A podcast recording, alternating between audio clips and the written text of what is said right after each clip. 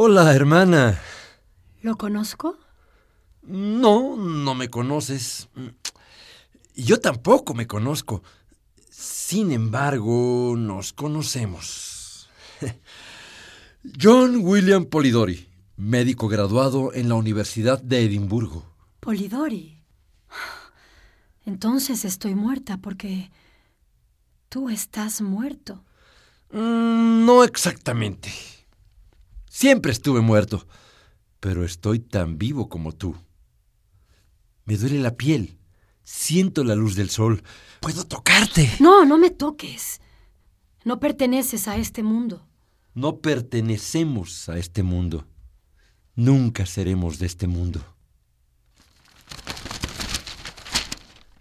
The New Times, 11 de septiembre de 1821 hayan muerto al joven médico John William Polidori.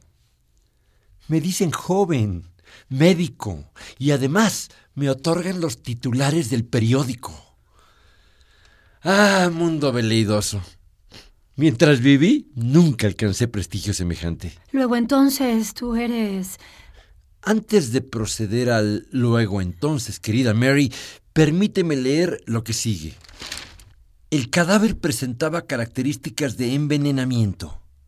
Al lado de la cama había un frasco que parecía contener ácido prúsico. Ácido prúsico. Así es, ácido prúsico. Inventado por el alquimista Conrad Dippel. Habitante del castillo de Frankenstein. Me complace que vuelva a tu memoria. Mi memoria y mi gratitud. Aprendí tanto de ti. Me ayudaste a comprender misterios que los otros consideraban intrascendentes. Los otros eran ellos. Sin embargo, en su soberbia, tú y yo éramos los otros. Los novatos, los aprendices, los pertenecientes. Ah, pero si bebiste ácido prúsico, ¿cómo estás vivo?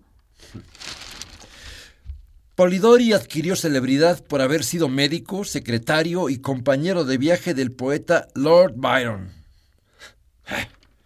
Siempre satélite alrededor del Sol.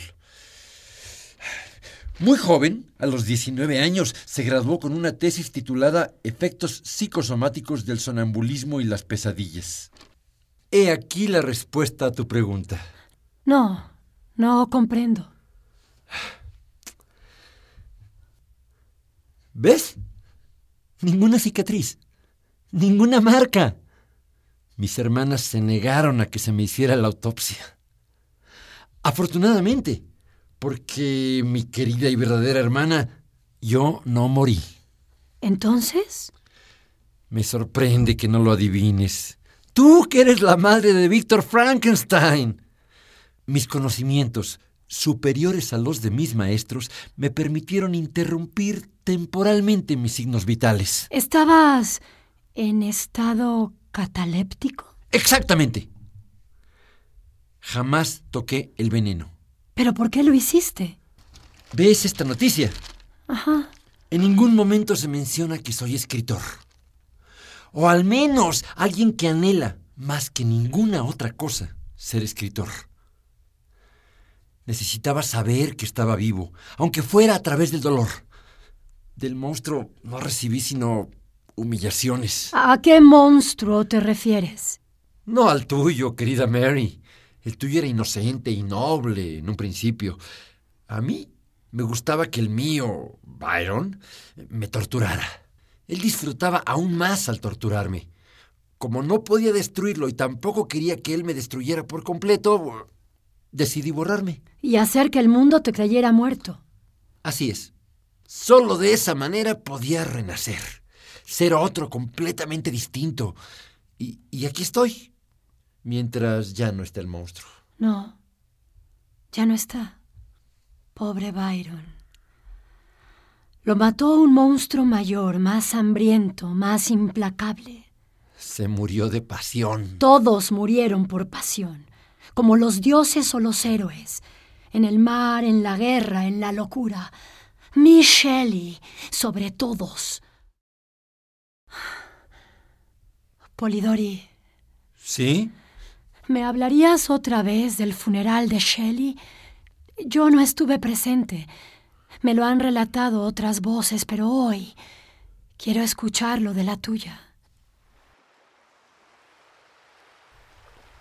Piensa solamente en que su cuerpo, ya sin vida, vagó diez días en el mar, como si ese elemento que fue el espejo de su alma hubiera querido despedirlo, acariciarlo.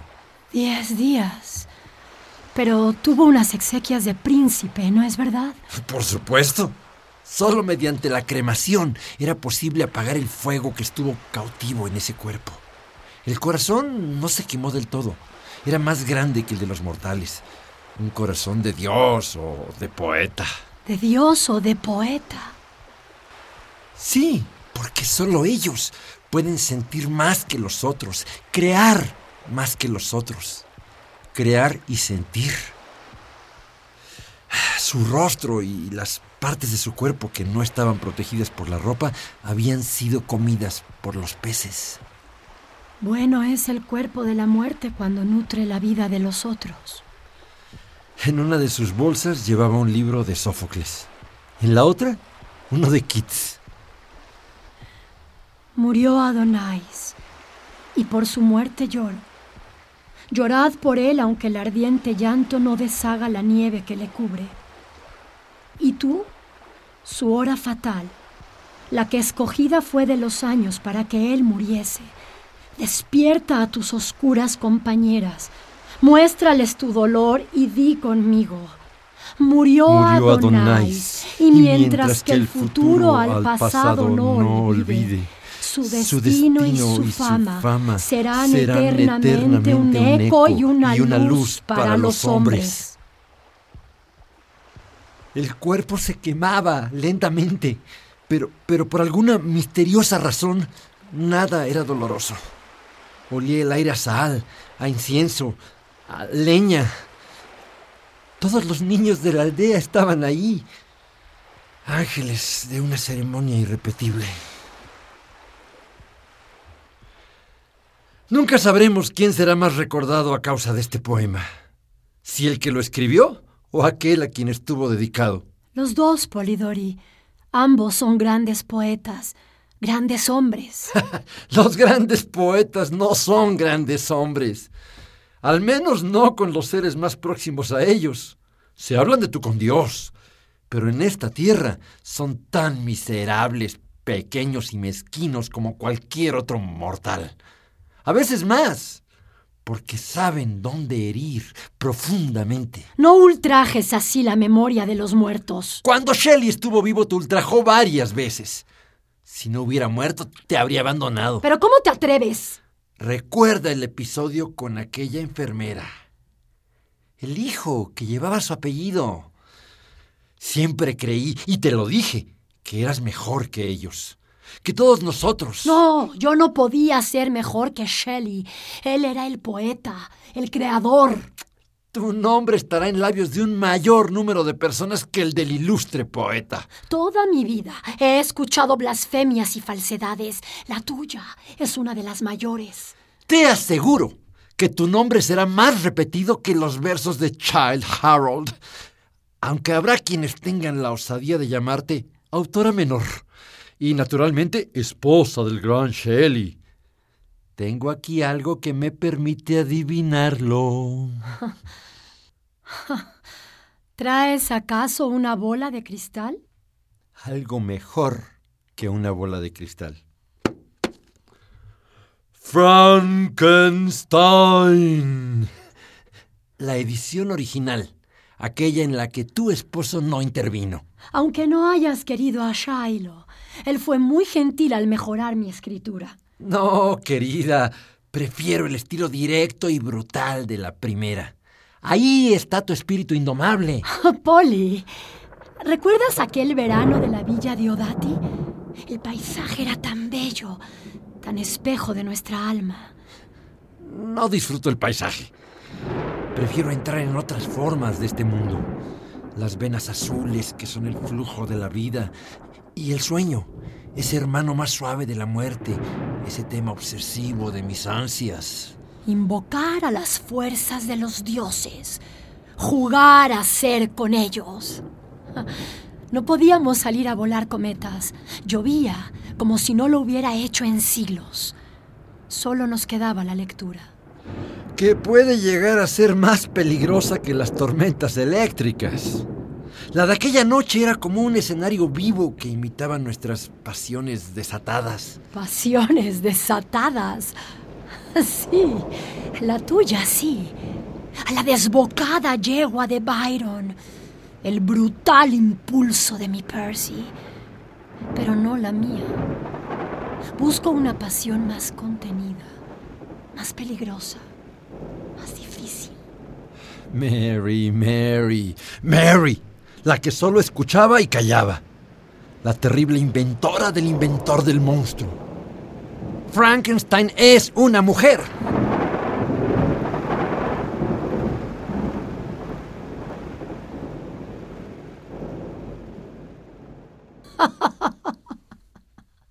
Es ridículo. ¿Quién ha oído hablar de una mujer que estudie filosofía natural? Ahora no. Pero habrá un día en que mujeres y hombres conciban monstruos mayores de los que imaginamos. Tú y yo somos los sobrevivientes de ese laberinto. Tú y yo tenemos el hilo para descifrar el camino. Este que ves ahora no es el mismo. Aprendí tanto en mis viajes que me aterra lo que esa sabiduría puede desencadenar. ¿Dónde estuviste?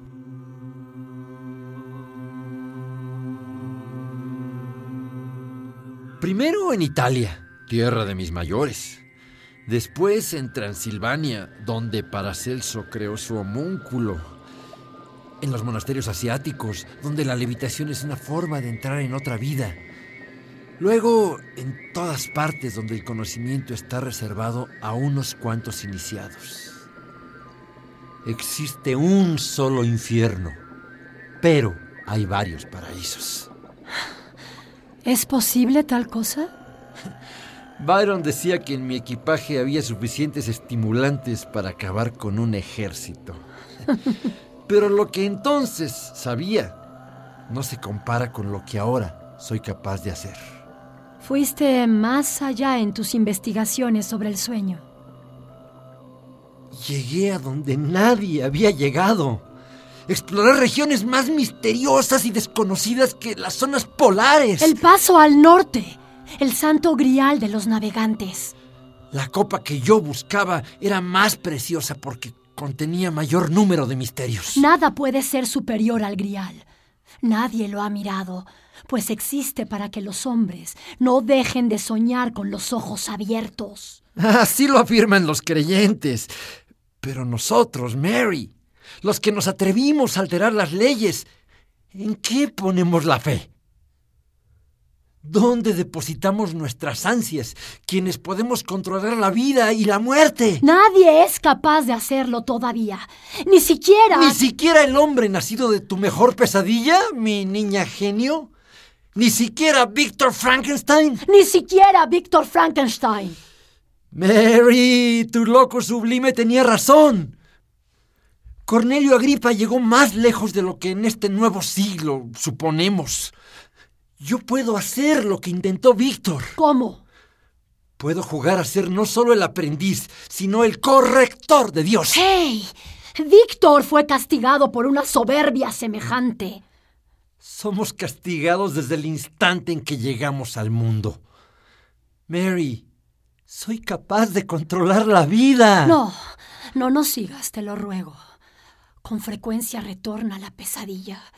Una noche de noviembre, aquel joven frente a un cuerpo al cual deseaba transmitir el secreto de la vida.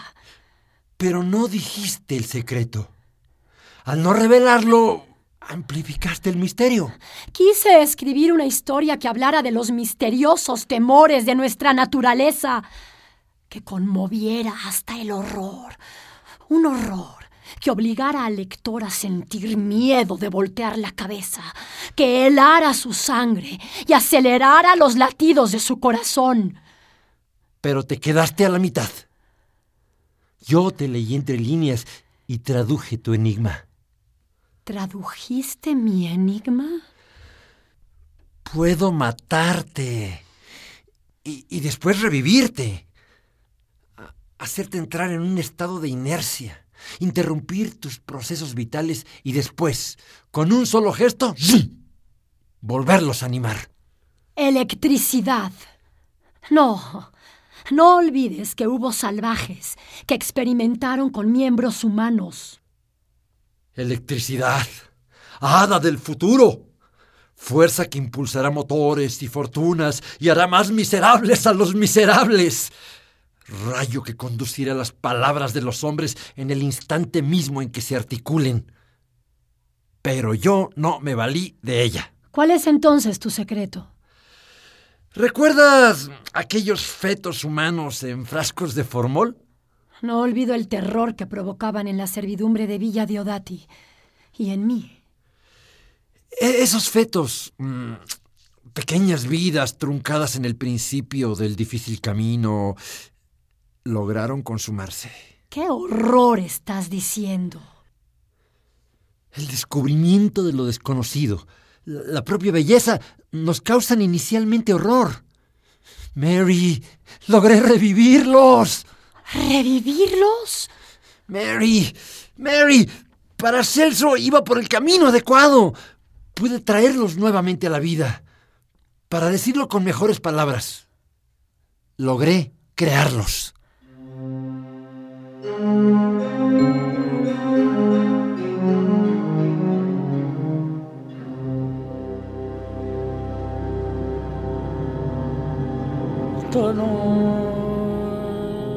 Hay que tomar el semen de un hombre y hacerlo pudrir dentro de un alambique sellado al calor de un vientre equino durante al menos 40 días. Pasado este periodo, se comenzará a ver algo que se mueve en la probeta. Algo parecido a un hombre pero transparente. Entonces, el pequeño ser se alimenta con el arcano de la sangre humana durante 40 semanas y se le verá convertirse en un verdadero niñito dotado de todos los miembros como los nacidos conforme a la naturaleza, solo que mucho más pequeño. Ajá. Esa es la fórmula de Paracelso. Yo la trascendí. No resucité un hombre por intermedio de un orden superior o divino, co- como a Lázaro, sino logré la creación de un ser nuevo, de algo que intenta ser transformado en alguien. ¿Por qué Frankenstein no toma un solo cuerpo y lo reanima? ¿Por qué construye un ser que pretende ser superior a los existentes? ¿Por qué la anhelada simetría se transforma en abominación? Porque Víctor no era Dios. Nuestra obligación, como hijos de la luz, es corregir los errores de ese o eso que llamamos Dios. Cuando éramos jóvenes, nos sentimos no solo con el derecho, sino con la obligación de cuestionar a Dios. Debajo de nuestros anhelos estaba la pesadilla. El sueño de la razón produce monstruos, y cada uno de nosotros es responsable del suyo. Nosotros creamos uno de mil cabezas, las mismas que otro monstruo echó por tierra. ¿Qué monstruo es capaz de hacer eso? Tiene nombre y fecha exacta. Nació el 14 de julio de 1789 en la Bastilla de París. Yo no fui parte de ese horror. Por supuesto que sí. ¿Y cómo? Si yo era entonces una niña sin entendimiento, Por pensar, por sentir, por ser diferente. por creer en el amor, en la libertad, en la justicia. Por eso encontré mi espejo en Shelley e hice mía su profesión de fe. Juro ser bueno, justo y libre, tanto como se halla en mis manos. Juro no hacerme cómplice, ni siquiera por mi silencio, de los egoístas y los poderosos. Juro consagrar mi vida a la belleza. No somos culpables de las atrocidades, pero sí somos sus criaturas. Libertad, igualdad, fraternidad. Otra guillotina y nuevos verdugos vendrán a cortarle la cabeza a esas palabras que también habrán de gastarse. No, creo firmemente en las palabras de mi padre. Lo que el corazón del hombre sueñe, encontrará en su mano la fuerza para ser consumado. Días de mayor virtud y más amplia justicia descenderán sobre la tierra. Hablas de frenos, de atenuantes. Pero el hombre es más terrible que sus buenos deseos. ¿Qué haces con esos cuchillos? No temas, hermana, que este no es aún el tiempo de nuestros sucesores. Pero llegará y será terrible. Habrá monstruos más crueles que el tuyo y pagarán muy caro a aquellos que nos humillaron. No juegues con esas armas. No olvides que es el demonio quien las forja. Un demonio que arma al ángel de la justicia. ¿Sabes, Mary, que yo nunca he sido amado? En Villadiodati encontraste el momento para hacer tuyas las caricias de mujeres. No solo de mujeres, aunque de ellas es de quien quisiera recibir amor.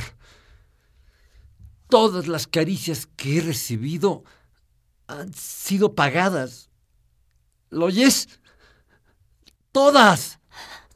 Todo en esta vida se paga, inclusive el amor correspondido. No. Mírame bien. ¿Cómo me encuentras? Eres... Eres un hombre bello. Lo eras más entonces, en nuestros tiempos. Nuestros tiempos no fueron esos. Ahora somos los últimos sobrevivientes de un mundo que está muerto. Está muerto, pero alimenta el presente. Deja que esos muertos vivan, pero en ti. Puedes volver a amar como amaste en tus años salvajes. Mary, ven conmigo, sé mi compañera. Tu hermana. Tu hermana sí. Tu compañera nunca. Mi corazón y mi piel se apagaron cuando el corazón y la piel de Shelley dejaron de arder en el planeta. Mary, Mary, te ofrezco algo que nadie más podrá ofrecerte. Algo superior a la inmortalidad. ¿Qué puede ser superior a la inmortalidad? No hagas preguntas elementales. Este es un arte mayor. ¿De qué hablas ahora? Los persas concibieron esta forma de adivinación, tan sencilla como antigua, tan venerable como múltiple. La hidromancia, que te permite mirar el pasado y el futuro mediante el flujo y el reflujo del agua. ¿Puedes en verdad leer el agua? Yo solo no, pero venturosamente estás tú, Sibila, Sibila, hechicera, profetiza. Los hombres son como los dioses, nacen y mueren sobre el pecho de una mujer. Acércate. Si bebes este filtro, estarás preparada para transformarte en lo que ninguno de tus sabios imaginó. No. No quiero tus drogas que embrutecen, paralizan y matan. Esta droga no te matará, Mary. Te hará un ser superior a los demás. Con la preparación adecuada, con los pases precisos, puedo convertirte en un ser que tenga el corazón de Shelley, la inspiración de Byron, la fuerza de tu madre, la inocencia de tus hijos, la inteligencia de tu padre. ¿Eres capaz de crear un ser así? Serás la primera de la raza futura. ¿Veré a mis seres queridos? ¿Volverán a vivir en mí? Serás ellos y mejor que ellos. Ahora bebe y espera.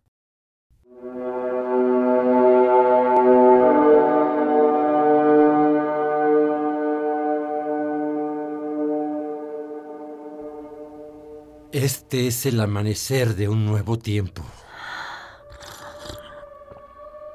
Puedes verlo, ¿verdad? ¿Te atreves a ver lo que otros han creído ver? Sí. Sí. Veo el mundo aproximarse al abismo. Veo desaparecer a la humanidad, menos un solo hombre que cuenta la historia. Veo la capacidad del hombre para modificar a su voluntad La escritura de Dios. Veo bosques sinosos. Veo un fantasma llamado melancolía extender sus alas expansivas. Veo. Veo otra vez el nombre de Frankenstein en una luz inverosímil que taladra el corazón de las tinieblas. ¡Lo sabía! ¡Puedes ver el futuro! Tienes que tomar esta otra droga. Sentirás que te mueres, que tus sentidos se apagan uno a uno. Pero en el último instante, yo habré de revivirte. ¿Me vas a matar? Sí, pero... No, no, no quiero más muerte. Hoy la he invocado repetidas veces y las mismas. He encontrado motivos para rechazarla. No es la muerte lo que te ofrezco. Peor que la muerte. Me quieres convertir en algo que no soy, en algo que nadie ha sido. Mis muertos viven en mí, en mi corazón, en mi carne, en mi dolor. No necesito que los incorpores de otra forma. Te niegas a la perfección. Me niego a la abominación. ¿No persiguieron lo mismo los seres creados por tu pluma? Yo era joven y amaba. Creía. La muerte era una palabra que apenas comenzaba a pronunciar. Ahora quiero resistir. Hacer de la memoria un arma de combate. Nunca creí que aceptaras la mediocridad de la existencia destinada a los otros. Yo, yo sí me voy a atrever. Fundaré otros reinos de la noche. Bautizaré nuevos monstruos. Me quedo con aquellos que se acercan a los dioses. Adiós, entonces. Te creí mi hermana de aventura y tu locura fue solo una pasión pasajera. Me voy para continuar mi errancia. Ojalá nunca llegue. Ojalá se me conceda vagar sin término.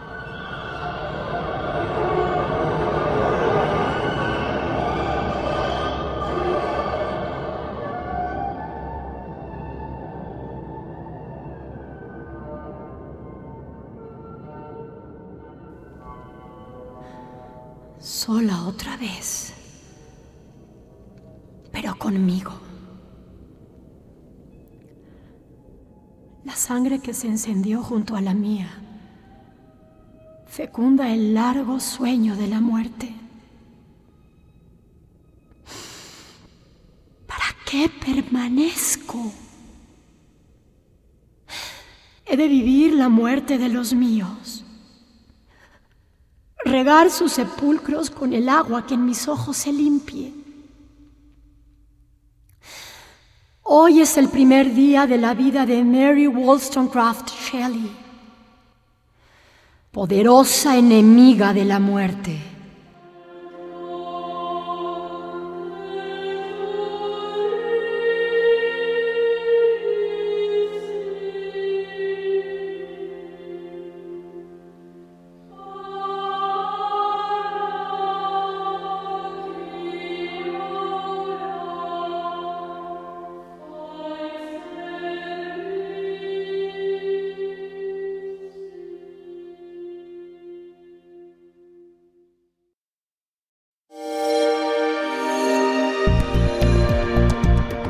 Descarga Cultura.